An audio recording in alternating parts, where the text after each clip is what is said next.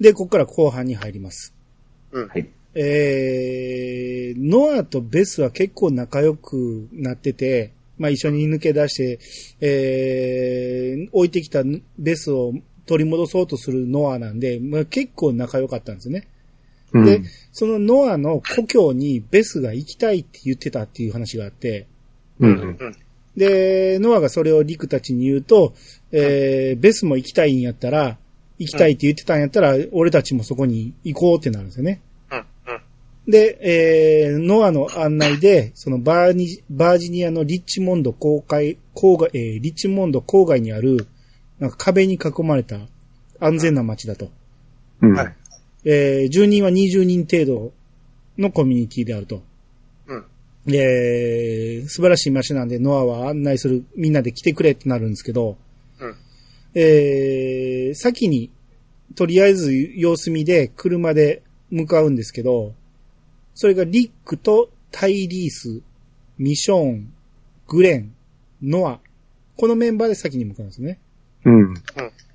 で、ただ着いたら、もう街全滅してたんですよね。うん。ううん。ん。で、ここでウォーカーがね、えー死体がいっぱいあるんですけど、肉片がもう、えー、獅子バラバラになってるんですよね。うんウォーカーを切り刻んだやつがおるってことなんですよね。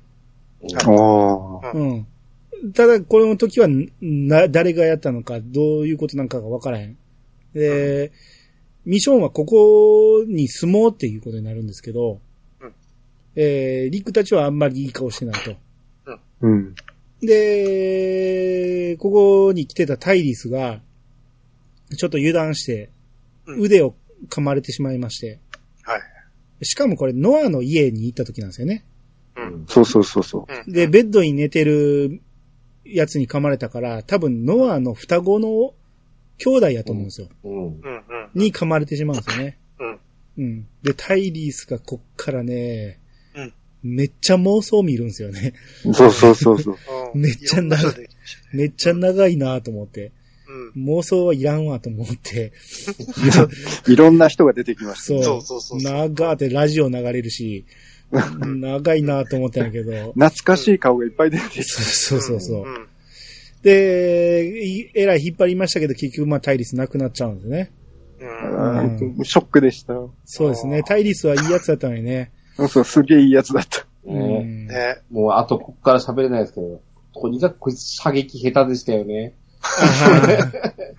うん優しいんですよ優しくてね。うん。だ基本、物理攻撃っていうか、その、あれなんですね。ハンマーですね、ハンマーハハンマーで殴るんですよね。うん。うん。体は超でかいですよね。うん。だからパワーはあるんですよ。うんうん。うん。ただこれが、まあ、ここでなくなっちゃうと。だからサシャからすると、えらい短期間の間に恋人と兄を亡くしちゃうんですよね。はい。うん。はい。うん。相当サシャが参ってしまうっていう感じ参っなんですよちゃいますね。うんうん。まあこういう状況やったということで、結局、もう、当初の目的通り、ワシントンに向かおうってなるんですよね。うん。何もないかもしれんけど何かあるかもしれんということで、うんえーワシントンに向かおうと。うんただ、ガソリンがなくなってしまいまして、そう歩きですね。歩きになる。はい。はい。うん。もう水も食料もなくなってしまう。そうそうそう。うん。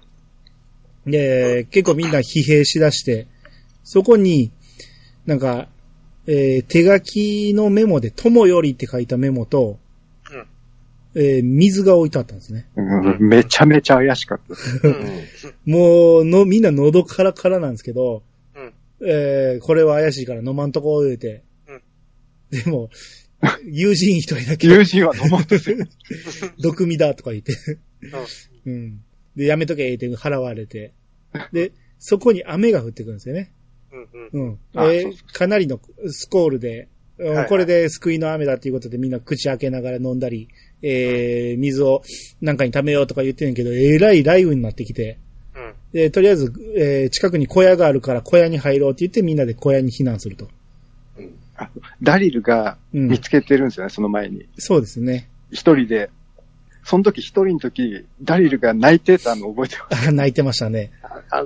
あれはファンが増えますね、あのシーンは あーまあ、ひ誰もいないとこでも。そうそう。仲間には見せずに水を探してくるってみんなから抜けるんですよね。そうそうそう。あれ、ベスのために泣いてましたね。そうですね。ああ、ああ、うん。で、ダリルの誘導で小屋にみんな逃げ込みまして、うんで、そこでみんな、えー、屋根があるとこだということで、えー、とりあえず疲れを癒そうということで寝るんですけど、夜中にうんウォーカーが、大軍がやってきて、はい、うんはい、もう今にも扉を破られそうになって、みんなで扉を押さえるんですね。はい、はい。もう、雷ガンガンなって大雨暴降って。うん。そこを、大軍のウォーカー。これ、絶対無理やんって。いかに抑えたって、うんあいつら諦めへんねんから、うん無理やんって思うんやけど、これどうすんのかなと思ったら、次のシーンでみんな寝てるんですよね。ね、ね。あれ、あれどうやったんやろうって思うんですけど、うんうんまあ結局あの、後でマギーとサシャが外に朝になって出たら、えらい、あの、気が倒れてたから、そうそう全滅してる。それでよかったってことなんか、なんか、うん。うーん、ちょっと納得できひんけど、うん、とりあえずそれで助かったということで、うん。で、外に出たマギーとサシャが、えー、あるアーロンっていう男に声をかけられて、うん。ちょリーダーと話したいと。えー、リックって言うんだろうと。なんかリックを知ってるんですよね。全く知らない人だったですよね。そう。ね。うん。なんだろうと思って、えー、とりあえず、えー、みんなのところに連れてくると、アーロンが言うには近くにコミュニティがあると。うん。で、そこに入るにはオーディションがある。で、えーこんな街だって言って写真を見せてくるんですよね。うん。で、その写真見ると、この壁に囲まれててうん、で、もう家が立派な家がいっぱいあって、もう安全な街だって言うんですよね。で、アーロンがみんなに仲間になってほしいと言うと。うん。うん。あのー君たちのことをずっと見てた。うんえー、ずっと見てたけど、ウォーカーにも全然動じないし、この水がなくても争いにならないと。うん。素晴らしい人たちだと。で、ださっきの友よりって書いた水は、このアーロンがうん。置いていたものなんですよね。うん。うん。うん。ただ、リックは全然信じないんですね。うん。うん。正しい判断ですよ。そうですね。今まで散々人に裏切られてきたっていうか、その、まともなてやついなかったですかね、外にはね。そんな美味しい話はないです。う。うんん。ただ女性陣は信じるんですよね、それをね。うん。うん、行きましょうよってなるんですけど、うん。えー、リックはもう堅くなに信じない。で、ただ、まあ、いろいろありまして、あの、アーロンが言うには車が近くに2台あると。君たちも一緒に乗っていけると。うん、って言ってたんで、じゃあ、えーアーロンはここに捕まえとくから、えーその車言ってるのがほんまにあるか見に行こうっていうことになって、それを探しに行く班と、小屋の周りを見張る班とに分かれる。うん。うん。うん。で、結局車はあったんですよね。うん。うん。で、とりあえずアーロンは信用できるってなるんやけど、リックはまだ信用してないと。はい。うん。街の場所言えと。先に偵察に行くからって言ったら、アーロンはそれはさすがにそれは言われへんと。そこまで信用できひんっていうことでうん。で、なんやかんやあって結局、いろいろトラブルを乗り越えて、アーロンはリックを信じることになって、えー連れて行くことになるんですよね。う。うんん。アーロンと一緒にスカウトに来てた、うんえーエリックっていう男がおったんですけど、うんそのエリックは足を負傷してしまって、で、そのエリックの手当てをしてくれたのがマギーたちだったっていうことで、それで、えー信用するっていうことになるんですけど、えーこのアーロンとエリックはカップルなんですよね。うん。なかなかだったですよね。うんどっちも男なんですけど、もう、無事と分かった瞬間、チュー、ブチューってするっていう。いや、まあまあ、えーこういう世界になってもそういうのは多様性は認められなあかんので、うん。アメリカらしいなとは思いますけどね。うん。うん。で、えー、アーロンが言うには町の名前はアレクサンドリアだと。うん。うん。ようやく出てきましたね、アレクサンドリア。やっと出てきました。ううんん。で、リックは、その向かう前に、うんなんか小屋が近くにあって、その近く、小屋のところに銃を隠していくんですよね。うん。はい。うん。何があるかわからんから。うん。うん。で、えー、アレクサンドリアに一行が着くと。で、まずリーダーであるリックが、えー、女リーダーと話をすると。うん。えー、元女性議員だったんですよね。はい。うん。うんおばさん。おばさん、ディアナ。うんこのディアナと、えー、面接をするんですけど、この会話を録画するんですよね。うん。録画機なんてあるんやっていう感じですけどね。すなごいかなかな街なんですよね。そうう。ん。うん。えーディアナの話では、ここは開発計画地区で、えー太陽光発電とか、貯水池とか、うんえーあともうエコに配慮した汚水処理、えー下水処理なんかもあると。うん。そういう、その、都市開発がされた計画都市だったと。うん。で、一個の家を買おう思ったら、当時の値段で、最安値でも80万ドルだって言うんですよね。うんうん。日本円にしたら8000万以上でしょ。うん相当な金持ちしか高級住宅街で。ですすね。そうですね。うん。自然も豊かで、えーそこで全てがリサイクルできる、賄える土地だと。うん。だから、こういう状況になっても、電気も使えるし、水も綺麗な状態で使えると。早いうちに壁を建てたんですよね。そうですね。あのーそうそうディアナの旦那が、えー建設の仕事をしてたかなんかで、そうそうそうそうそう。うん。で、町の人たちみんなで協力して、えーこの町の周りに頑丈な壁を作ったと。うん。はい。うん完璧ですよね。うん。で、このディアナが言うにはリックに力を貸してほしいと。うん。あなたたちは、えーすごく統率の取れたメンバーで、えー非常に外でも、えー順応して生きてきたっていうことで、我々の仲間になってほしいっていう提案をしてくると。ううんん。で、リックは家を一つもらいまして、もうそこでシャワーを久しぶりに浴びるんですよね。うん。で、もうここまで髭ボーボーやったんですけど、そうそうそう。やっと髭を剃ると。久しぶりに普通のリックの顎見やま見ましたけどね。うん。なぜリックだけ髭伸びてるんでしょうね。確かに。他にも髭濃そうな人いっぱいおるんやけど、あの、エイブラハムですらね、ちゃんと整えてるんですよ。そうですね。リックだけはボーボーですからね。まうんあ、あの、あれですよね、でも、あの、そうやって伸ばしっぱなしにして、うん。あの、反るときって、うん。この後もな、1回か2回出てくるんじゃないっけ、はいなんか、決意を新たにするときって髭剃りますみたいな感じありますよね。そうそうそう。あうん。多分その演出だと思うんですよね。ね。うんうん。そのためだけにリックにボーボーにさしとったんでしょうね。で、髭を剃ったところで、なんか、白人女性のジェシーっていう、まあ、綺麗な女の人がやってきて、うんうん。なんか物資を運んできてくれると。はいはい。うん。ほんで、シャワー浴びたところのリックに、その、自分は美容師だったっていうことで、髪を切ってあげるって、うん。髪を切ってくれるんですよね。はいはい。うんうんで、えー、その後、えー、リックたち一行は一旦武器を全部預けまして、うん丸腰の状態で街にとりあえず馴染もうっていうことになって、まあ、うん警戒しながらも徐々に打ち解けていくんですよね。うん。うん。で、このアレクサンドリアの中に、こう、子供たちが何人かいて、えー子供の中にカールと同じぐらいの年頃の女の子のイーニッドがいてるんですよね。はいはいはい。うん。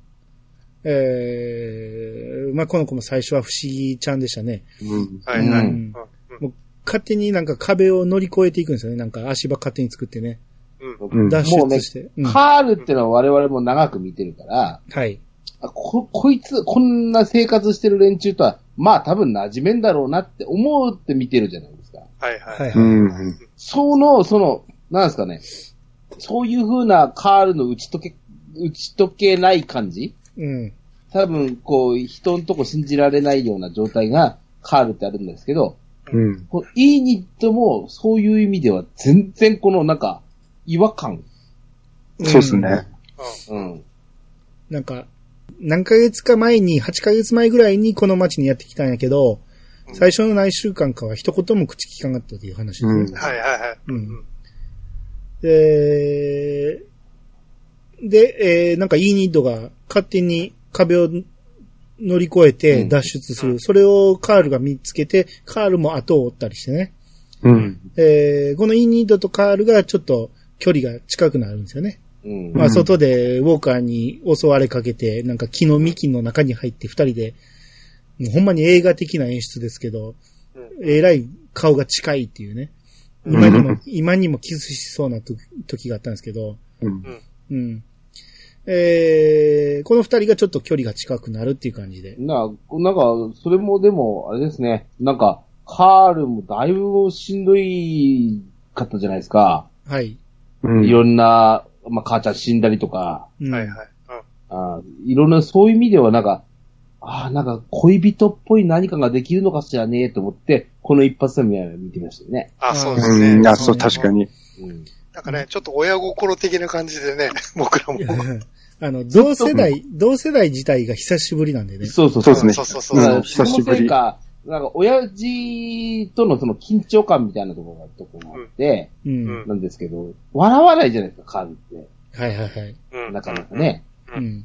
そういう意味ではちょっと顔が緩むような、あの、同世代キャラクターができたっていうのはね、うん。うん。ああ、なんかなるんかしらね、とか思ってましたよね。ううんん。なんか最初はここに何人か男も、男の子も何人かおって、うん。あのーへ、家に行くと、えービデオゲームでもやるかみたいな話して、うんはいはいはい。ううんん。うん。で、カールがビデオゲームやるとか言って。うん。うん。そこで、まあ、無理やり打ち解けようとするんやけど、イーニッドは結局なんか本をずっと読みっぱなしで、うん。うん。なんか相手しないみたいな感じで、そのイーニッドが一人で出かけていくのを見て、追いかけたカールがこう、距離が近まるって感じですね。うん。うん。で、ある時、ディアナの息子、女リーダーディアナの息子のエイデンう。うんん。と、えーそのエイデン、エイデンの友達のリニコラス。うん。ニコラス。これがなんか調達役みたいな感じで、はいはい。えー外に出ていく時に、グレンとノアとタラが一緒についていくんですね。うん一緒に調達に行こうとなって。うん。うん。友人もいます。友人はこの後ですね。そその前に、うんえー、エイデンが、なんか、前に外に出た時に、その仲間を殺したローマー、こここでは、ウォーカーのことあローマーって言ってるんですけどね。言ってましたね。徘徊者、ローマーって言ってるんですけど、うん。そのローマーを、えー捕まえてるとうん。だから、えーそいつをちょっと見に行くってなって、見に行ったら、もう逃げてたと。うん。まだ近くにいてるはずやから、ちょっと呼び寄せる言うて、口笛を吹き出すんですよね。はい。うんなら、グレンが危ないと。こんなとこで口笛吹いたら他の、えーウォーカーいっぱい集まってくるってなるんだけど、全然お構いなしにプイピーピー吹いてるんですね。うん。うん。ほんで、その、自分の仲間を殺したっていう、えー、ウォーカーが出てきて、で、それを生け捕りにしようとするんですけど、えー、危ないってなって、で、結局なんか、タラに抑えろって言うんやけど、タラが抑えきれずに、なんか襲われそうになったところをグレンが殺してしまうんですよ。その、はい。ウォーカーを殺してしまうんですよね。うん。で、それについて、エデンが、エイデンが怒り始めると。うん。うん。もう、みんな、えらい険悪な雰囲気になって街に戻っていくんですけど、街に戻ってから殴り合いになってしまうんですね。はい。うん。で、殴り合ってるエイデンとグレンをリーダーのディアナがたしなめて、で、止めると。で、リックがその頃、ここに入ってくる前に外に隠してきた銃を回収に行くんですね。はいはい。あうんうん、とりあえず、今丸腰になってしまったから、とりあえず一丁持ってきたいということなんか、えー回収しに行ったらなくなってるんですよね。そうそうそうそうん。これなぜなんかって思いましたけど、う。そうそうそう。誰だ？うん。後で、あの、ニコラスが、なんか壺みたいなんから銃を出してるのを見たんやけど、うん。あれのことなんかな？多分そうですよね。でも、リックが隠したあの壺みたいなのはリック持ってたでしょ？あの、あったでしょ？うん。壺の中が空やってんから。でもニコラスは、壺ごと持ってたでしょ？でもあの銃だったっすよね。まあ、でうん。意味がわかんない。意味がわかんないですよね。ニコラスに拾わせる意味もよくわからへんし。うん。うん。まあ、結局、リックに、まあ、持たさないっていうことなんでしょうけど、う。うんん。と、まあ、リックが結局、回収しきりし、できなかったっていうことで、えー、ダリルとキャロルとリックで、うん。その銃をやっぱり確保せんとあかんと。うん。あの、この街はちょっと平和ボケしてると。そうそうそう。うん。っていうことで、えー、銃を確保するための散弾を外でしてるんですね。うん。とにかくアレアレキサンドリア、アレクサンドリアの人たちは弱すぎるっていうことで、うん。えー、話してたら、その方向にウォーカーがやってきて、うんウォーカーを一人仕留めると、ウォーカーの額に W の傷がついてるんですよね。はいああ、ははい。い。うん。うん。これはなんだっていうことになるんですけど、えーこれはまだしばらくわからなくて、うんえーグレンの奥さんであるマギーは、うん。ディアナの補佐役にすると。うん。うん。えー、まあ、リーダーシップの素質があるっていうことで、うん。えー手元にマギーを置いとくことになるんですね。う。うんん。で、リック以降を歓迎する歓迎パーティーを開くっていうことになりまして、うん。うん。えー、まあ、このパーティーに参加した人たちは徐々に馴染み始めて、このパーティー自体を楽しみ始めると。うん。うん。ただ、ダリルは、えー、馴染めず、うん。えー、パーティーにも行かず、えースカウトに来てたアーロンと仲良くはじなり始めるんですね。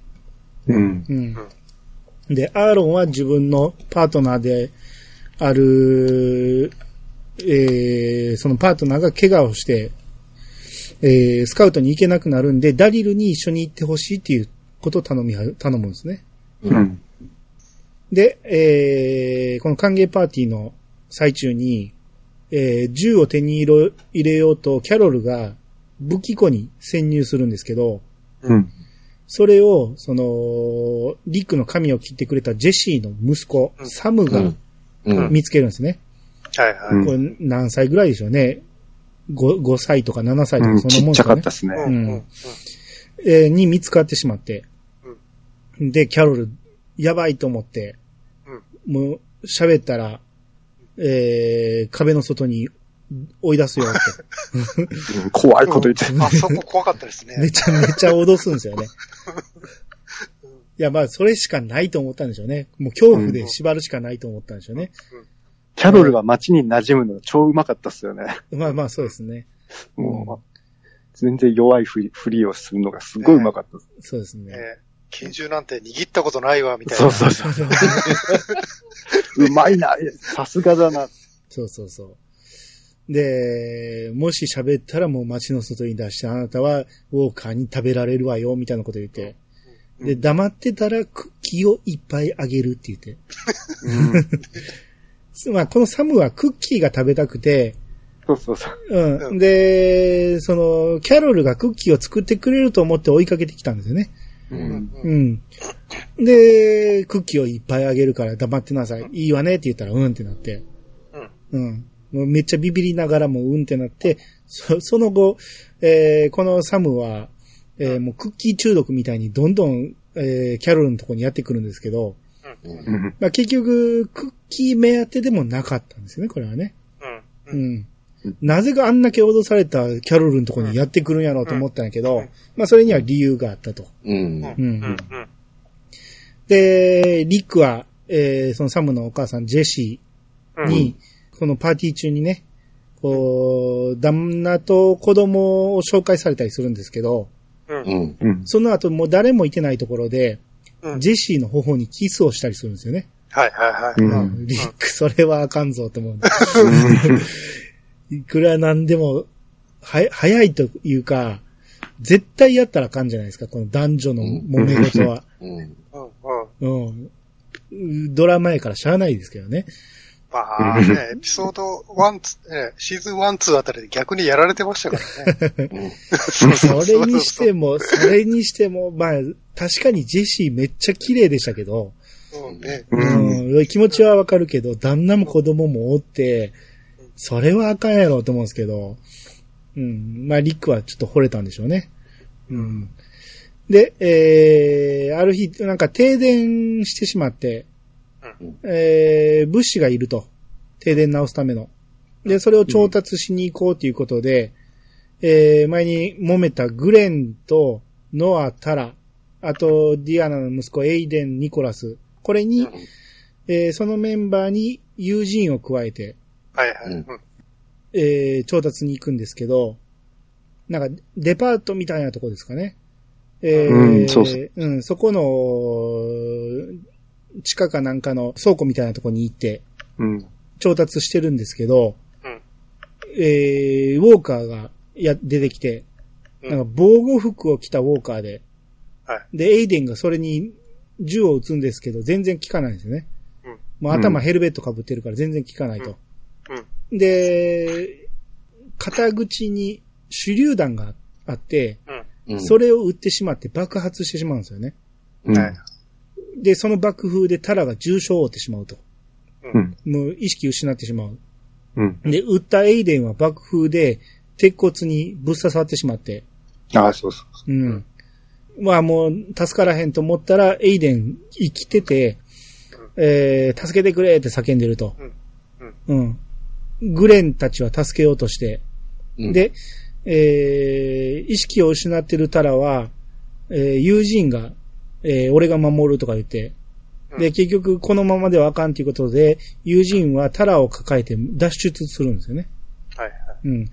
で、グレンと、えー、ノアと、ニコラスが、エイデンを助けに行こうとするんですけど、もう完全に突き刺さってるんで、助けられなくて、えー、みんなで引っ張って抜こうと思うんやけど、もうエイデンの友達、ニコラスがビビってしまって、うんもう先に逃げてしまうんですよね。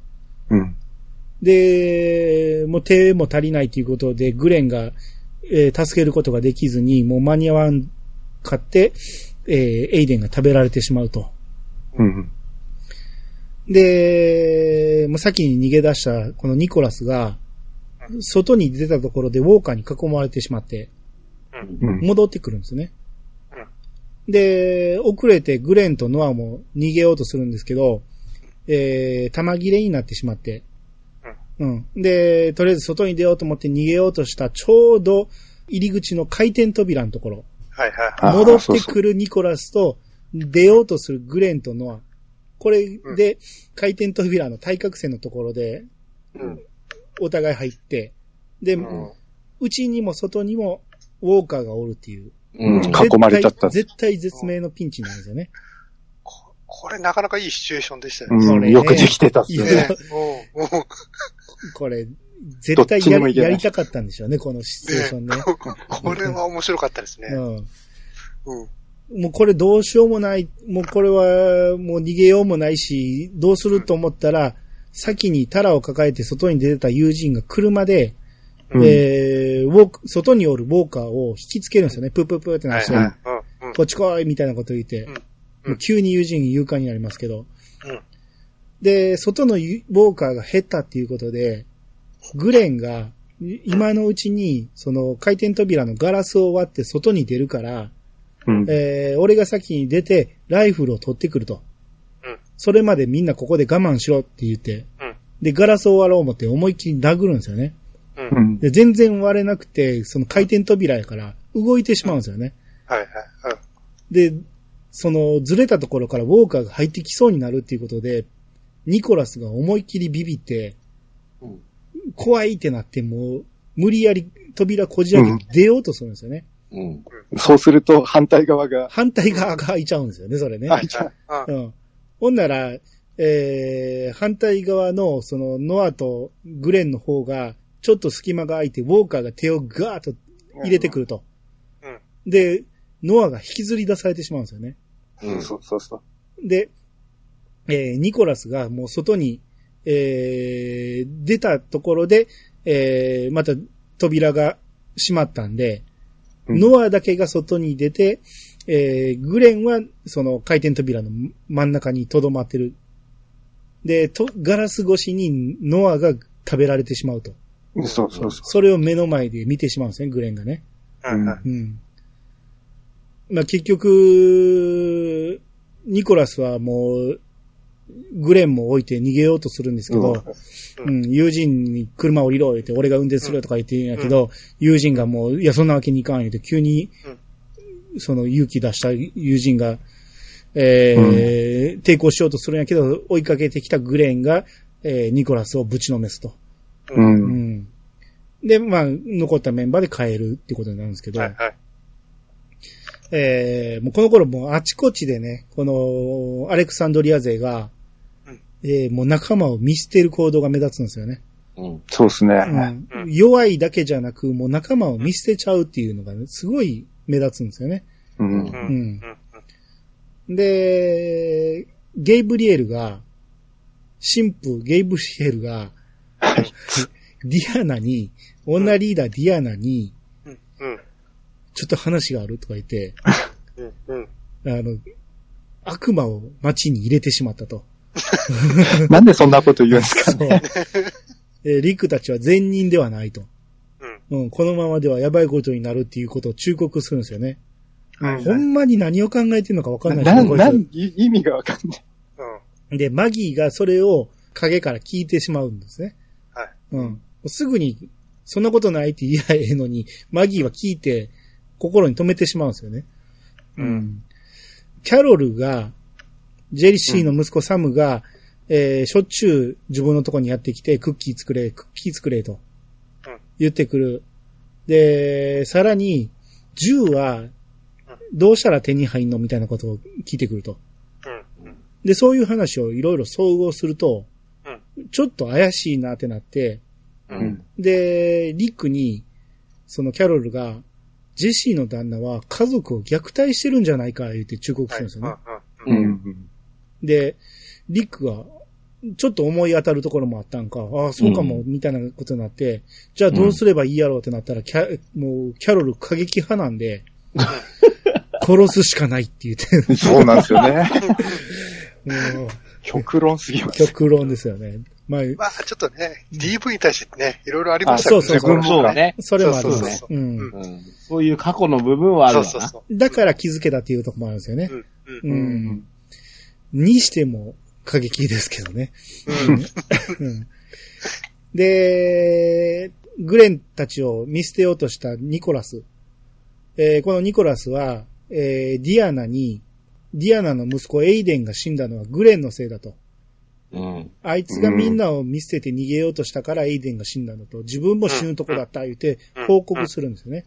うん。まあ、一方的に聞かされたディアナはそれ信じてしまうと。息子だからね。うん。うんまあ、息子が死んだショックがある息子の、うん息子の友達ですね。うん。そうそうああ、ニコラス。うんうん。グレンはリックにありのままを報告するんですよね。はい。うん、ここの奴らはやばいと。うんうん、弱すぎると。うん。うん。うんで俺らが何とかせなあかんっていうことを言うんですけど、うんまあ、ただグレンは出ていこうとまでは言わないんですよね。やっぱりここは安全な地区なんで、俺たちはここを変えていかなあかんみたいなことを言うと。はい。うんで、まあみんないろいろ仕事をしたりしてるんですけど、あの、みんな偉い薄着なんですけど、朝方みんな吐く息が白いんですよね。めっちゃ寒いんちゃうのって思うんですけど、うん。うん。うん。めっちゃ薄着ですよね。人によってはコート着てるんですけど、うん。うん。うん、エイブラハムなんかはタンクトップですからね。タンクトップ タンクトップで白い息で作業してましたからね。そうそうそう。あまあまあ、気候の違いで、ただ単にあの、あれだけなんかもしれないですけどね、あの、湿度が高いだけなんかもしれんけど、まあそれにしても寒そうやなと思って。う。うんん。で、もうこの頃になってくると、ディアナは、もうリックたちのことを怪しみ始めて、始めてて、はいはい。そうですね。うん。うんちょっとこのままではあかんなと。うん。自分は人間は殺さないんやけど、う。うんん。この街に合わない奴は外に追放するっていう考え方なんですよね。う。うん。うんう。うん。んで、サシャ、黒人女性サシャは、ずっと荒れてるんですよね。あそうそうそう。はいうん。恋人も兄も亡くしてしまったということで、うん。うん。もうずっと外に出てはウォーカー打ちまくってると。うん。もうウォーカー駆逐しようとしてる感じで、うん。うん。アレクサンドリアの中にあった家族の写真なんかもいっぱい外に並べてバンバン売っていったりするんですよね。うん。うんちょっとおかしくなってると。う。うんん。で、えー、ダリルとアーロンが、えー、外に、えー、スカウトの目的で、えー、いろいろ探索していってるんですけど、うん。なんかまた切り刻まれたウォーカーの破片を発見するんですよね。うん。ノアの故郷にあったようなやつが、あんな感じで切り刻まれてるんですよね。うん。ううん。ん。で、その近くに、木に縛られたウォーカー。これ、動いてるんですけど、ウォーカーになってて、えー、要は生きたまま、ウォーカーに食べさせられた、うん。えー女性の遺体があって。うん。で、この額にも W がついてるんですよね。はいはい。うん。W なんなんのやろうっていう感じなんですけど、リックがジェシーに虐待を受けてるんじゃないかと。DV 受けてるんじゃないかと。うん。うん。俺はお前たちを助けたいって言うんですけど、ジェシーに、あの、拒まれるんですね。ほっといてくれと。うん。前にもこんなことあったんやけど、なんとかなってるから、ほっといてくれって言うんやけど、えー、なぜ首を突っ込むの？と。私は結婚してるのよ、と。あなたはキスしてきたけど、うん。うん、ほっといてよ、みたいな感じで。で、一旦リックは、分かった言って出ていくんですけど、それでもやっぱり戻ってきて、あの、やっぱり助けたいんだと。俺が助けてやるから、イエスって言うだけでいいんだって言って。ならジェシーは、誰にでもこんなことをするの？と。それとも私にだけって言って。なんか、そんな話してたかなと思うんですけど、急に、急になんか恋愛を絡めてくるんですけど、うん。これ私にだけなのか誰にでもすんのかって聞いたらリクは、いや、しないって。要は、君やから助けるんだっていうことを言うんですね。そこにちょうど、えージェシーの旦那が入ってきて、うん、何してんだ言うて。ジェシーが出て行ってって言って。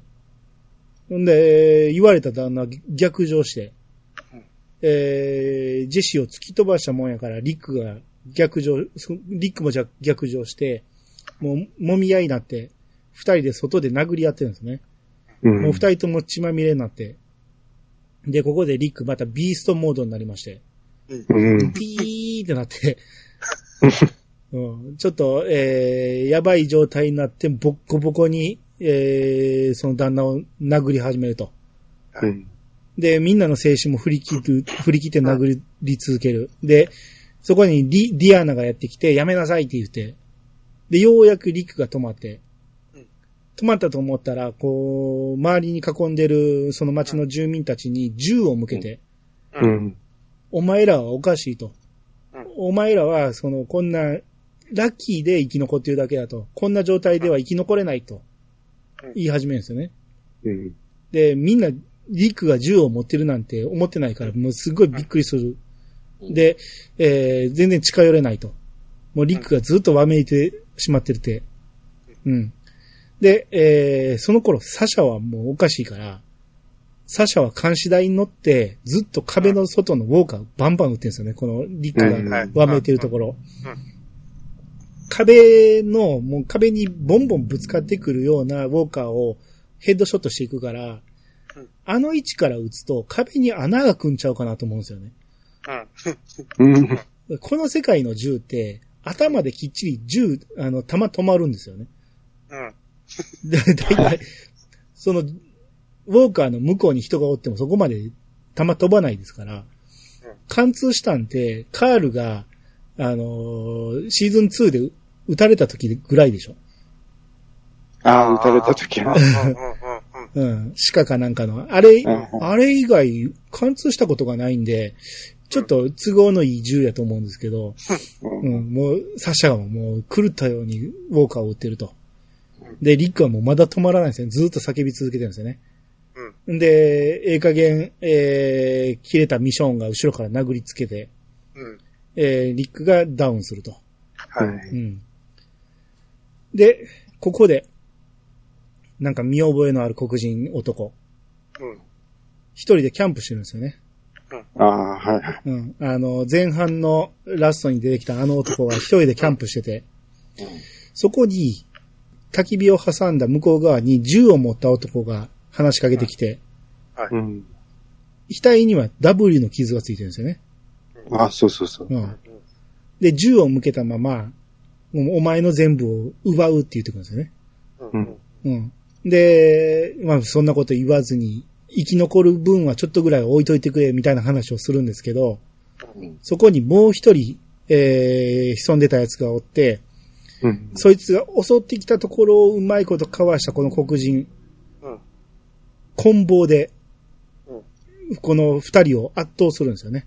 うん。あえー持ってる銃パーンと弾いて。うん。で、ダウンさせたところで、ウォーカーがやってきて、そのウォーカーに向かって、えー拾った銃で撃とうとしたら、うん弾が入ってないんですよね。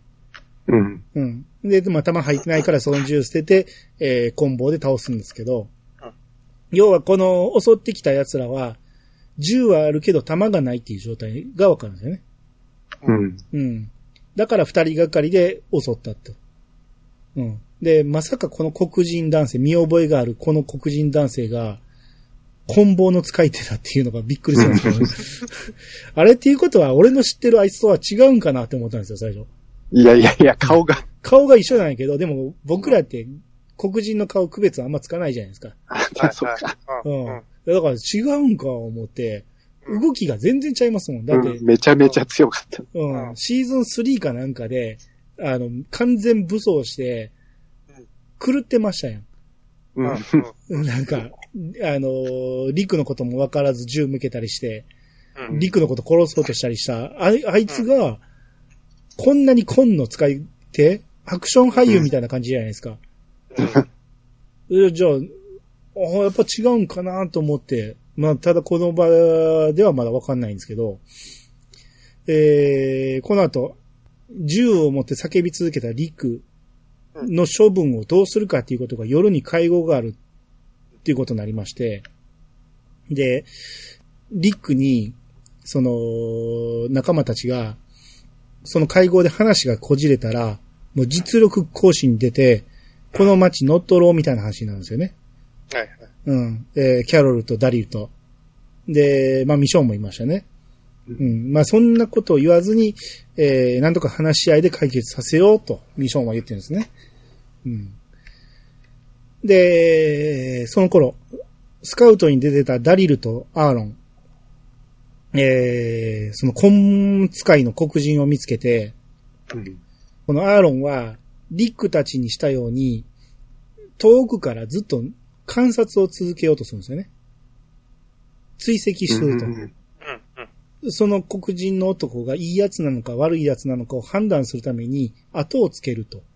うん。うん。やけど、追っかけてるうちに、えー、見失ってしまうと。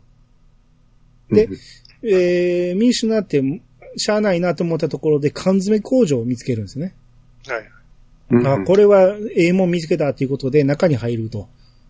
うん。で、えー中に入ってトレーラーがいっぱいあったから、あこの中に缶詰いっぱい詰まってんやろうな思って荷台を開けると中がウォーカーいっぱいあったんですね。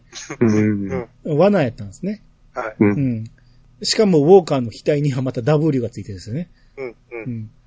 で、えらい囲まれて、逃げよう思っても囲まれてるんで、車の中に、一台あった車の中に入り込むと。うん。もう車の周り、完全にウォーカーに囲まれてて。で、どうしようってなったところで車の中に罠だ、逃げろって書いたメモがあるんですよね。うん。これ誰？これ何、何の目的で誰が書いたんって思うんですけど、うん。わかんないですよね、これ。うん。うん。同じような人が先にいたんですかね。でも車の中にメモ置いてく意味がわかんない。あ、そうですね。あそうですね。うん。うんだから説明でしょうね、これはね。見てる人へのね。うん。で、えー、この囲まれた車の中からもうどうしようもないから、えー、もう決死の覚悟でとりあえず出ようと。うん。なんとか、えーなるかもしれんから、えー、とりあえず出ようってなって、せーので扉を開けようとした瞬間、その、根使いの黒人が助けてくれるんですね。うん。こいつめっちゃ強いから。うん。で、助けてくれてありがとうってなって、えーこの男が自分のことをモーガンと名乗るんですね。うん。やっぱりってなって。うんあのモーガン あのモーガン、なんで急にこんな強くなったんと。めちゃめちゃかっこいいんですよね、コンの使い方が。そうですね。ううんん。本格的なカンフー映画見てるような感じで。うんうんうん。うんで、アーロンが、こう、アレクサンドリアっていう街があるから、そそこに来てくれと。うん助けてくれたお前はいい人だっていうことになって、えー誘うんですけど、えー行くとこがある言って断られるんですよね。で、ここに行きたいんだ言って地図を見せてくるんですけど、うんそこに新世界にはリック・グリムスが必要だって書いてると。はいうん要はあの教会で拾ったメモやったんですね。うん。で、えー、それでダリルがその、それを見て、ああ、リックの知り合いだっていうことがわかる。まあ、そこで描かれてはないけど多分話してるんでしょうね。うん。うん、それを書いたのが、エイブラハムっていうことはダリルは多分知らんはずやから。ああ、そうかそうか。うん。うんだから、まあその名前は俺は知ってるぞみたいな話が多分描かれてないけど、多分あったんでしょうね。うん。だから、リックがおるから行こうぜってなって連れて行くことになるんでしょうね。うんうん。うん。うん。ある時、ニコラス、あのーグレンを置いて逃げようとしたニコラスが壁を乗り越えて外に出るんですよね。はいうんはい。それを見たグレンが追いかけると。うんで、グレンは、えー、見失ったと思ったら、急に撃たれるんですよね。うん。うわ、グレン死んだと思って。うん。と思ったら、なんか生きてて結局殴り合いになるんですよね。はい。うん。で、ニコラスが意外とちょっと強くて、なんか狙ったようにレバー殴ってくるんですよね。うん。うん。ここいつちょっと心得てるなと思って、レバー殴ったり、その撃った傷口、あの、グレンの肩が多分撃たれたんでしょうね。その肩の傷口に指突っ込んだり、うん。意外となんかこの辺強いんやなと思うんやけど、まあ結局、えー、ちゃうわえー、そういう状態の時に、グレンが、その、ある、ウォーカーに囲まれてしまって、はい。ニコラスは、えーグレンを掘って、えーウォーカーに囲まれて食われるのを犠牲にしてニコラスは先に逃げるんですよね。うん。で、もうグレン、あかん、もうこれで完全に死んだと思って、うん。うん。えーよくあるんです。あの、ウウォーキングデッド恒例ですよね。グレン死んだっていう瞬間ね。毎、毎シーズンありますね。うん。えーただこれなんか、全く解決方法を描いてなかったけど、結局グレンは、えー生き延びてて、えー最終的にニコラスボコボコにして勝つっていうね。うん。はいうん。このシーンも、ニコラスこいつ何？外に出たん？何しに来たん？と思うんですよ。うん。グレンを殺そうと思ってたんじゃないですかね。そんな感じじゃない？じゃあグレンが追いかけてくるとことを見越して、うん。そうそう、わざと見見せたんじゃないのかな。ああ、そう？わ、そ、そんな感じでもなかったですよね。なんか。か違うか。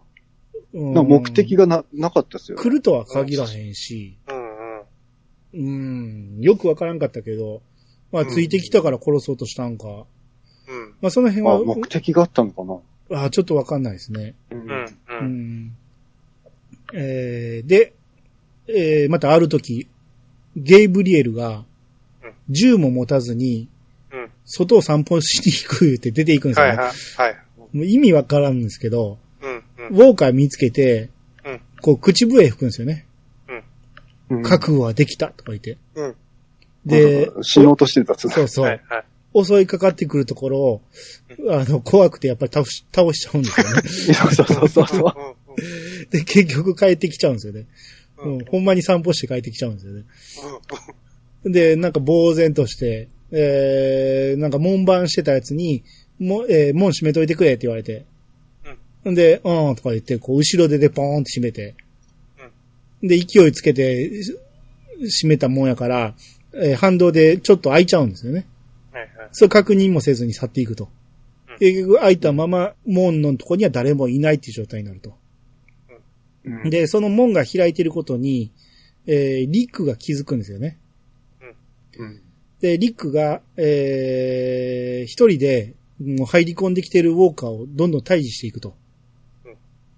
で、その頃もう夜になってしまったんで、えーリック来てないけど、会合が始まりまして、うん。リック処分会議みたいな。はいはい。で、まずリックの仲間たちが、リックのことを弁明していくんですね。リックはリーダーだと。えーやるべきことをやってるだけだと。あの人は、えー俺たちには必要な人間だっていう。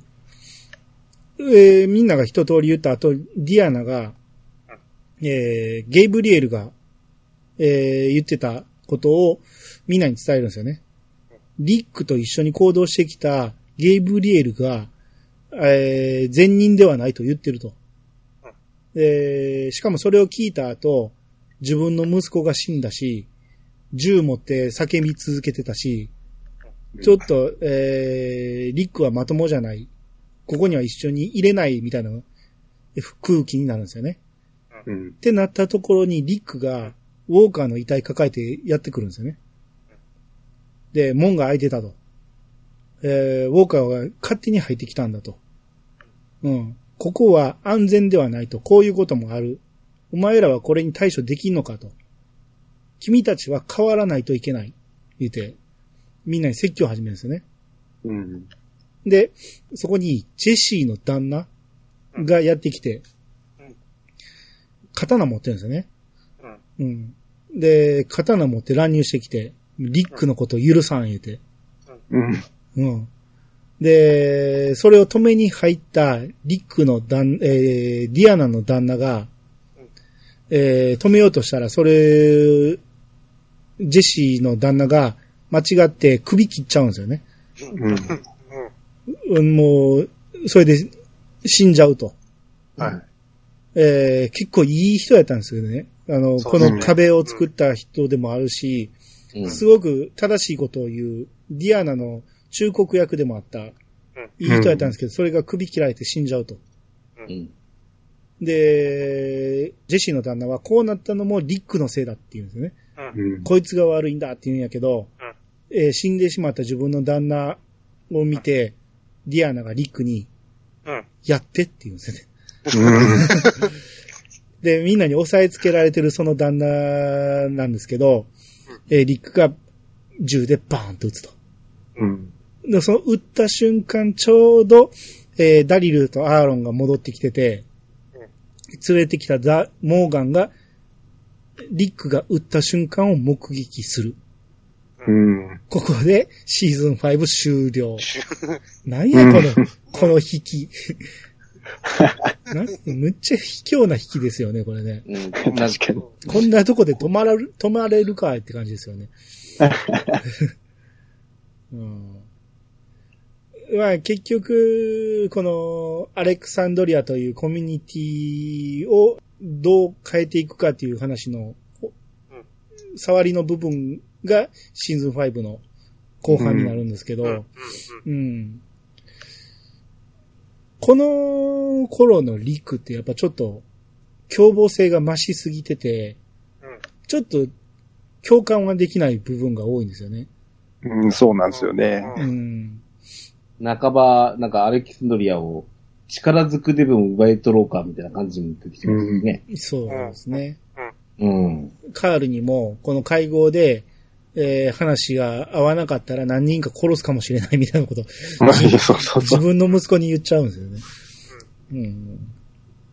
まあ、だから結果このジェシーの旦那が刀持って入ってきたことで、なんとかいい具合に収まったけど、あの旦那さん、あれなんですよね。確か医者なんですよ。医者、はい医者です。うん。だから、みんな、大事にしてたんですよね。うん。前にも分、かってたんですよ。前。そうそう、前にも DV 沙汰があって、うんただ、医者を減らすわけにいかんということでそうそう、そうそう。大目に見てたんですよね、ディアねめに見てたんですようね。ん。いやーリックからしたら、あーそのジェシーに惚れてるっていうところがあって、ここまで発展したんやろうけど、うん。まあ普通に考えたらここまでの人情沙汰になるほどのもんでもないですもんね。うん。ねうん。たかがって言ったら悪いですけど、殺し合いになるほどのことじゃないじゃないですか。ほとっていうことじゃないけど、うん。うん。なんとか別居させて、ね、拘束するなりなんとかすることで済むと思うんですけど、うんう。ん。うん。ちょっとリックが過激になりすぎてる。うん糸引いてんのはキャロルっていうね。キャロル、キャロルはずっと過激派ですんで。キャロルは本あ当にそうですね。キャロルが旦那さんを押しかけさせるんですもんね。あー、なんかありましたね。うんうんあうん。うん。挑発しに行ったじゃないですか、家に行って。ありましたね。うんあなたのこといつでも殺せるのよとか言ってそう。そうそうそうそう。ああ、そうそうそう。うんうんと、だからリックがね、思い詰めた表情で夜の池を眺めてるんですけど、そこに赤い風船がずっと浮いてるんですよ。うんあれ何なんやろう思ってずっと思ってたんですよ。あ覚えてないっすね。ずっとね、赤い風船があったんです。う。うんん。うん。いや、そら、電気や、その、水があるのはいいですけど、うん。風船浮かぶぐらいの何、ヘリウムガス？うん。そんなんまであんの？と思って。そう、無駄遣いしたらあかんやろうと思うんですけど、うん。まあなんか、風船が浮かんでるのはちょっと不自然ですよね。まあそれはちょっとシーズン6にちょっと繋がる振りでもあるんですけど。ああ、そっかそっか。ああ、さそうですね。うん。で、僕、これ、これね、あの、今回、12話ぐらいまで見たところで、うん。僕なんか、前半8話、後半8話合わせて16話っていうので、うん。なんか、12話ぐらいまで見たところで、うん、8話終わったで、あとは8話っていうところで、勝手になんか頭が変換されて、18話まであるって、急に思い込んでしまって、はいはいはいはい。15話ぐらいまで来たところで、あと18話やから、あと3話あるんかと思っいいでて。で、16話見終わった後でうん、勝手に次のシーズン行くじゃないですか。ああ、そっかそっかそっか。うん俺何の違和感もなく、次のシーズン入ってしまったんですよ。はいはいはいで、シーズン6の1話と2話まで見た後で、はい。あれここで終わりと思って、なんかすっげえ変なとこで終わると思ったら、あれこれシーズン6って書いてるやんと思って、いつの間にか。うん。もうシーズン6の1、えー1話と2話、思いっきりメモ書いてましたからね。この、シーズン5の終わり方があまりにも不自然っていうか、こんなとこで終わるかっていう終わり方なんですよね。うんうん。うん。ああ、す対して解決してないじゃないですか。うんはっきりと。うんうん。ディアナが、やって言うてリックが殺すっていうとこでしょうん。これで終わりって、シーズン終わりっていう意味がちょっとよくわかんないですよね。まあ、まあでもこの後ね、モーガンが、ね、うんそれを見て、どう、どうなるのってとこが引きなのかな。まあまあそうなんでしょうけどね。うんうん。まあ、ちょっと弱いですね、ち他ょっとのシーズンの。、そうそう、弱いんですよ。うん。実際、実際、うん、この終わり方は、実習があるよねっていう、うんね。そうそうそうう。んだから自然にシーズン6入りましたからね。そうですね。うん途中すぎますよ。うん。まあ自然にとはいえ、シーズン6の1話見たときに、うんなんじゃこの17話って思ったんですよ。そうそう、始まる。すごい始まり方しますすげえ変な17話って、俺なんか飛ばしたかなと思って、あ、そうですね。全く違う。全く違うことなの。うんシーズン6のね、うん。一話は、あれって、あれあの引きはみたいな。そう。で、演出も全然変わってくるし、まあ、それはまたシーズン6の時喋るけど、だからこの引きはちょっと卑怯やなと思って、シーズン5は。初めて見た時もシーズン6まである状態で見始めたから、別に問題はなかったんですけど。リアルタイムで見てた人はここで止められたらすっげえ嫌でしょうね。確かにね。そうですね。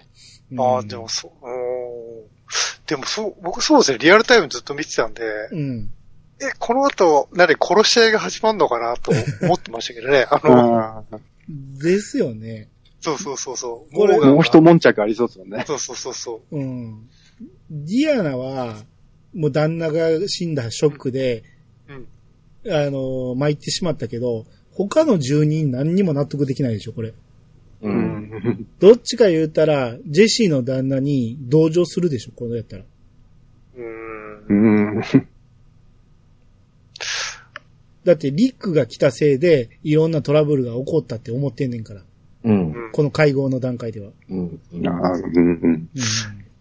なんかでもね、あの、あれじゃなかったですっけ？えエイブラハムが実際村人、町の人を救ったとこあったじゃないですか、工事現場そうですね。うんそういうのがあったりして、ね、そういう、なんか、来てくれ助かったみたいなところもあったりして、うん。そこ認められていくシーンがもああったじゃないですか。うんうんうんうん。うんエイブラハムの方が、うん。あの、こあの、こちらの土木の方のそうそうそうそう。作業のリーダーは、エイブラハムの方がいいわ、いいよって。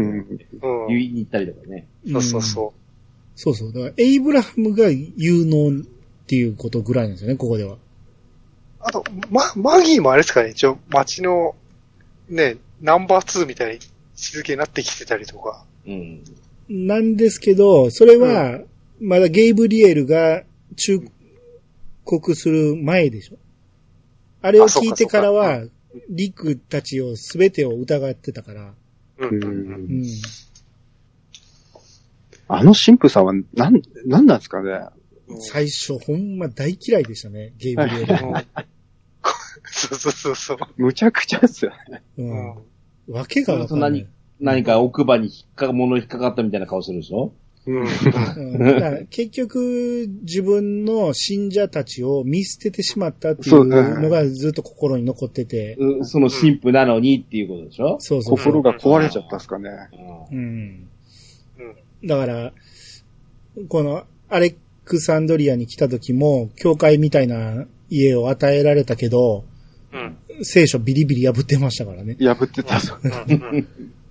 うん。や、こいつがほんまに、いらんことばっかり。だから結局最後の、えー、ウォーカーが入り込んだのも、うん。そうそうそう。ディアナが疑い始めたのもゲイブリエルのせいですからね。そうですよね。うん。あの、す教会から逃げ出して、外に出ちゃった時も、うん。ああ、そうそうそう。あの神父さんのせいですもんね。そううん。あれもほんまわけわからんかったよね。死ぬなら一人で死ねって話ですよ。いざとなると怖くなっちゃう。そうそうそうん。う。うん。まあ、このアレクサンドリアはこっから長い付き合いになりますから。うん。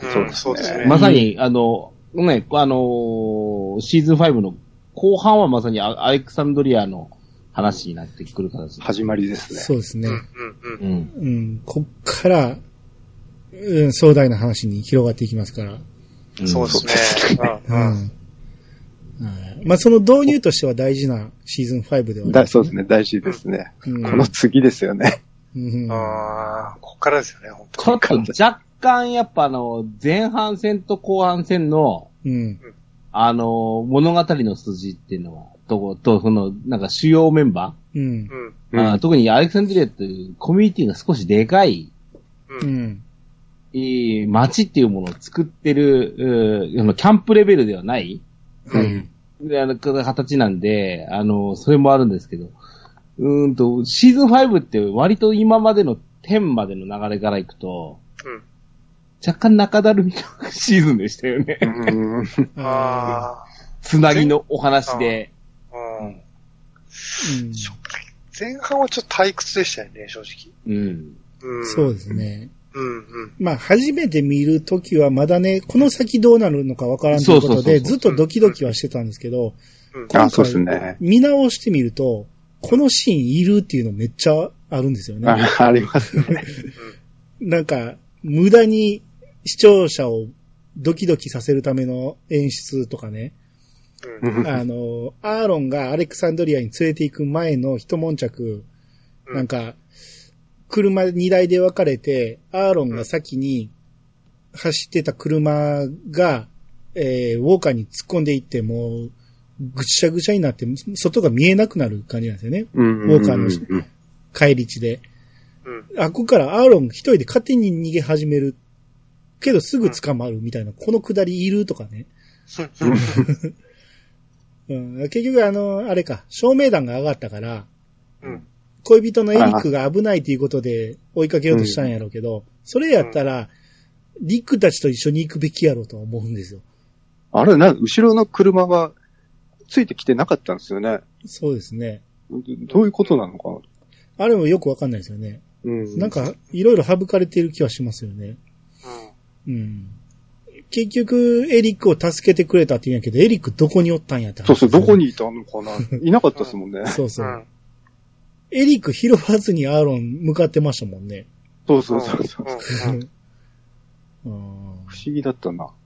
まあ、あ、はい。あの、あれよね、しあの、シーズンもそうなんです、ここの後もなんですけど、うんはいはいこの、あるコミュニティのリーダー、リーダー格の人間っていうのは、うんまあやっぱり一癖あるというか、ね、キャラクター性もつけなきゃいけないと思うんですけど、うん。この、の、前半はほら、ドーンがいたじゃないですか。病院の、うんはい。はい。病院を仕切ってる、うん独裁してるみたいな感じの、ドーンが来て、その後ディアナが来てるでしょ？はい。あの、女性リーダーが連続だったじゃないですか。うん。はいはいまあディ確かにディアナを完全に信じられないんですよ、俺は。このドーンのせいで。ああ、確かに。ああ、なるほど。そうですね。うん。やっぱ何、何かこう、なんだ、ここを仕切るための何かをしてるんじゃないか、みたいなふうに思ってる感じはあって。まあ、全然ね、コミュニティも違うし、うそのん。辺は、やっぱり違いは、あちゃんと出してきてましたけど、う。うんん。うん。なかなか、クセ者のディアナっていう、この、お、おばさまがね。う。うんん。うんね、また政治家っていうのがちょっとね、匂わせるじゃないですかね。そうですよねうんヒラリー・ク結リントン臭いだよね。元の世界の政治に近いことをやろうとするんですよね。うん。うんうんううんん。それは、我々で言うと、やっぱ市議会議員とか、ね、うんあのーまあ、県議ぐらいだとどこわかんないですけど、市議会議員なんてその辺のおっちゃんがやってたりするじゃないですか。うん。それに近いようなものかもしれないですね。うん信用のある、はいはいあはい。の人議員さんよ、先生よ、みたいな感じがありますかうん。うんうんあと、その、ノアね、うんベスとうん。一緒に、えー、ノアの故郷に帰ろうとしてたっていうことで、うん。あの、ノアとベスがいい感じになってたっていう話を、の、多分ノアからマギーたち聞いてるはずなんですよね。うんうん。だから、その、ベスの話をいいろいろ教えてくれて、その、いい感じだったっていう話も聞いて、多分、グレンとマギーは、ノアのことを弟みたいに思ってると思うんですよ。うんうんううんん。うんすごく、その、ノアのこと気にかけたりしてて、うんそのノアを、えー目の前で、ガラス一枚、ガラス越しに食われていくのを見た、その、グレンのショックたるや、すごかったと思うんですよね。うん、うん、確かにそうですね。ものすごく気にかけてるシーンがいっぱいあったから、ん。その、えーグレンが裏切ったニコラスを許すところもグレンの強さっていうか、うん。成長度合いで言うと、一番グレンが成長してて、グレンが一番大人な感じするんですよね。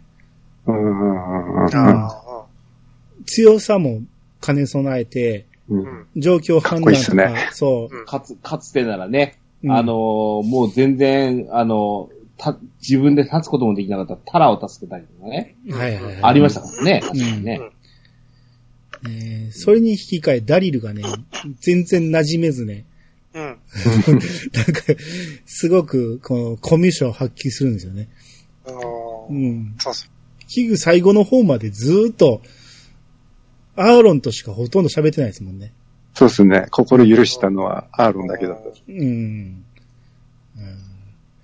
まあ、そんな、えーシーズン5だったんですけど、あの、前に、ケンタロウさんが、その、ウォーカーの血は、イチゴジャムだっていう話をしてたじゃないですか。うんうんで、俺、それが頭の片隅にあって、今回見てて、車でウォーカーに突っ込むシーンが結構多くて、はいはいはあー車にめっちゃ、その血のりがベタベタベタってつくんですよ。うんうんうわ、いちごジャムもったいなって思ってて、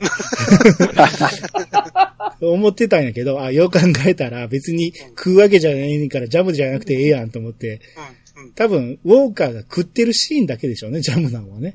あーうんうんなるほどね。そうっすよね。うん俺でも見てるときに、うわ、もったい、これもジャムか、これもジャムか、思ってずっと思ってる。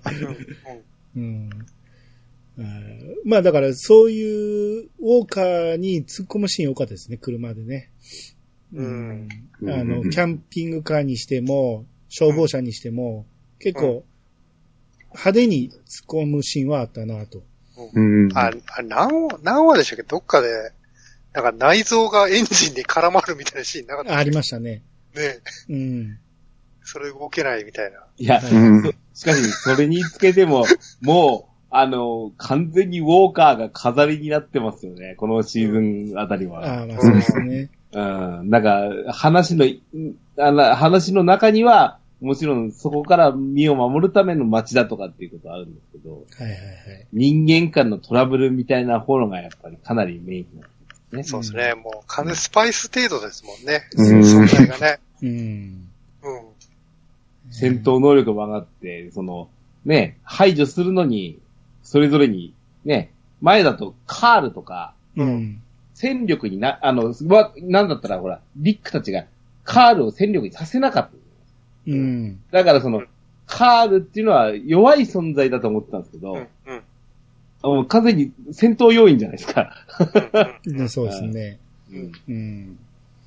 そうですね。あと、ジュディスが、あの、都合が悪くなると消えるっていうね。う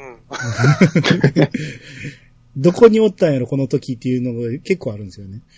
うん。うんまあ、あとは、ね、こ今後の活躍というか、うん。また相変わらずのポジションを出していくのが友人ですよね。そうですね。うん。うん。まあ、ぶっちゃ、ぶっちゃけてしまったからこその今後の友人の存在意味みたいなのも、わあ、俺たちはどうやって見てればいいんだろう、こいつ、とか思う思うじゃないですか。う。うん。うんん。そうですね。戦闘員としては全く役に立たないんやけど、うん。うん。だからどどういう位置づけにしていくんやろうって、この科学者崩れっていう扱いでしょうね。うん。うん。うん、今回も停電を直すための器具を取りに行くために必要なものが分かるのは友人だったっていうね。うん。ううん。ん。その辺まあで、若干、キテレツ君的なポジションですね。そうですね。まあでも発明、発明品を作るみたいなね。必要な人ですからね。う。うんん。あれ、グレンとユ、うんあの友人がエイブラハムに嘘嘘だっつってやられた後に、うん。グレンと、えーっとあれ、お女のタラとロジータうん。で水を汲みに行くときに、うん。この水、泥水で飲めないってやつを。ロジータが、ひょいひょいひょいっつってあの、ろ過装置を作るんあですよ。あ、はいはいはいはい。これ、ど、なんでそんなことできんのっつったらうん、友人に教えてもらったっつってんですよね。うん。そういう知識がすげえあるんですよね。ううんん。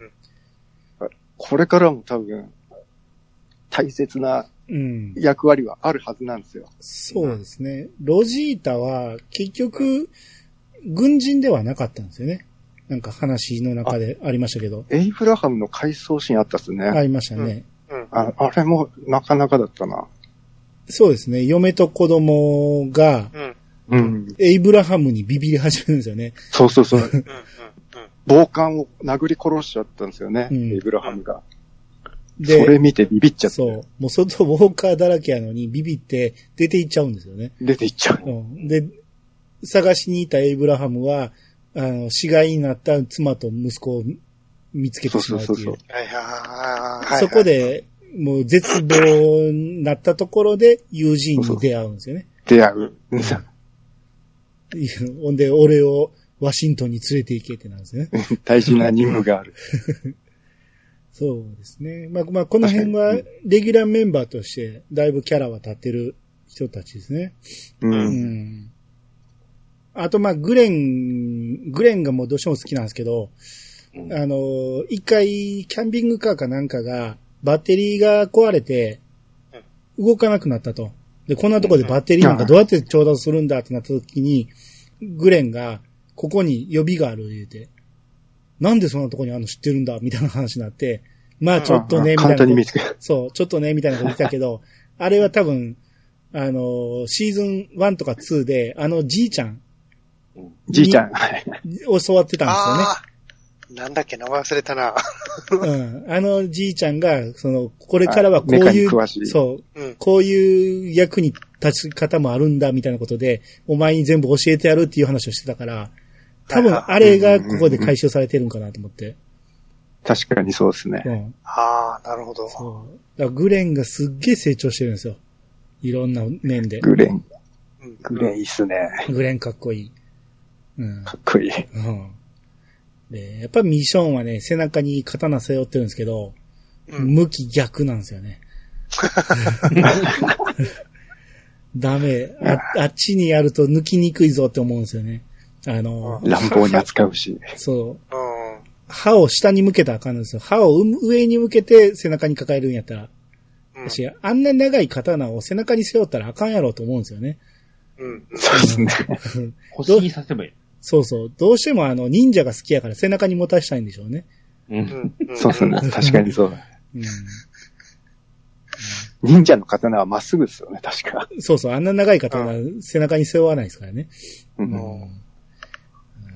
さ、最後、ディアナの旦那さんがうん切られるじゃないですか、日本刀で。うんはいはいはい。うんあんなうっかり切れないでしょ。そもそも、ね。そもそもね。うん。まあまあ邪魔すんな言うて振り回したんかもしれないですけど。うん。うん。あんな綺麗に切れないでしょ。まあ、そんなところからね、シーズン5は。うん。まあ、モーガンが出てきて、急に戦闘力が上がるっていうところだよね。そうっすうんね。びっくりしましたね。うん。うん。まあ、その、今更必要かと思ったら、モーガンがめちゃめちゃかっこよくなって出てくるっていうところ。うんこれが次のシーズンからの見どころになりますからうね。ん。そうですね。はい。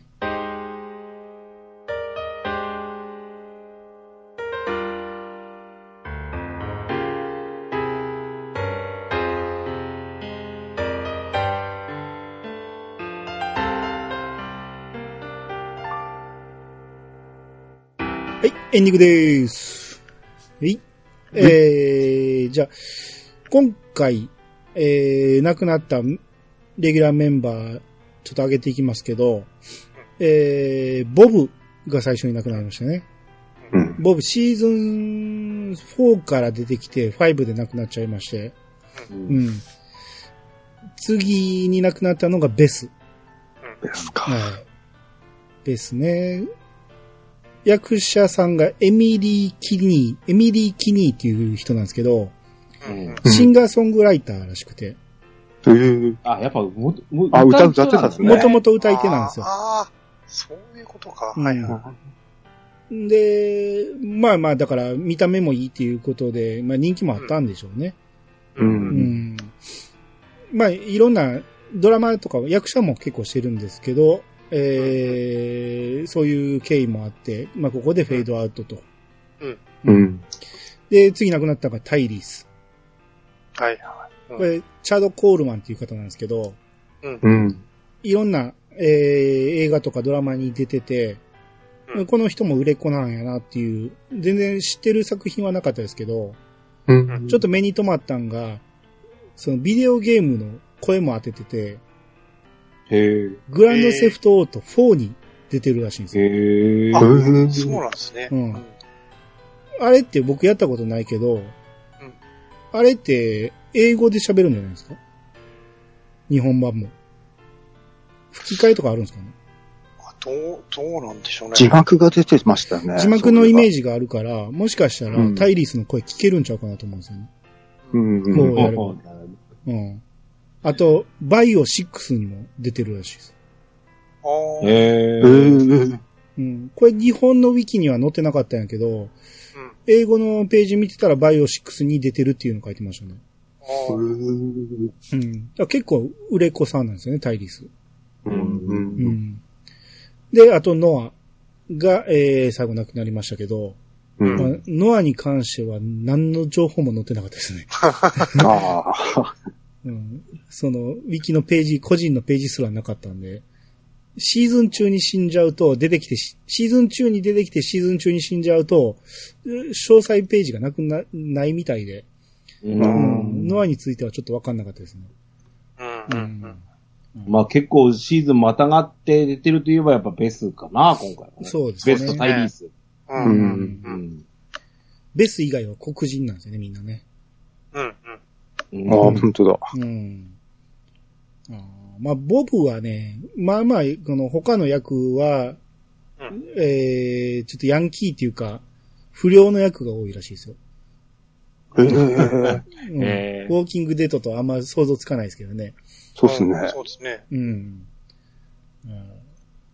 まあ、こんなメンバーが、えー、亡くなっちゃいましたけど、えー、この、アレクサンドリアにやってきたっていうことで、まあ、一気に登場人物増えたんで、う。うんん。まあ、シーズン6はまたいろいろ、えーあると思うし、で、この W、額の W はい、はい。が何なのかもまだ明らかになってないんですよね。うん。ううんん。ううん。ん。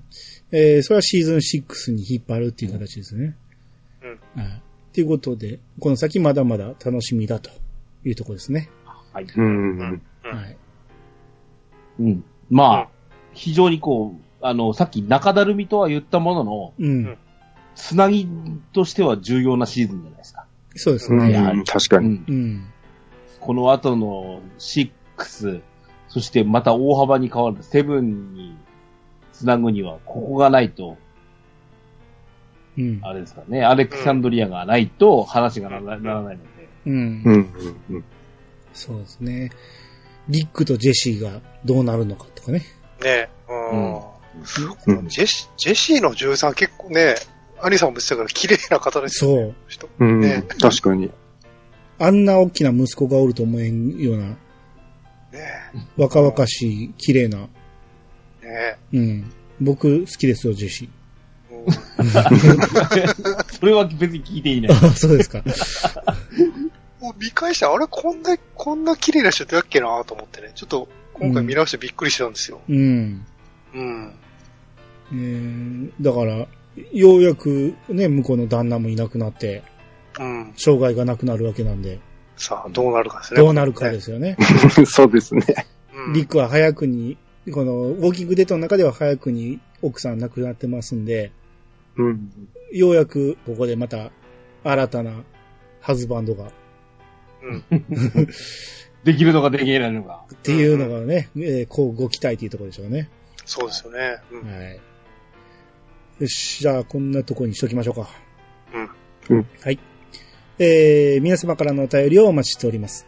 メールアドレスは、いやさが .pc、アットマーク、gmail.com まで。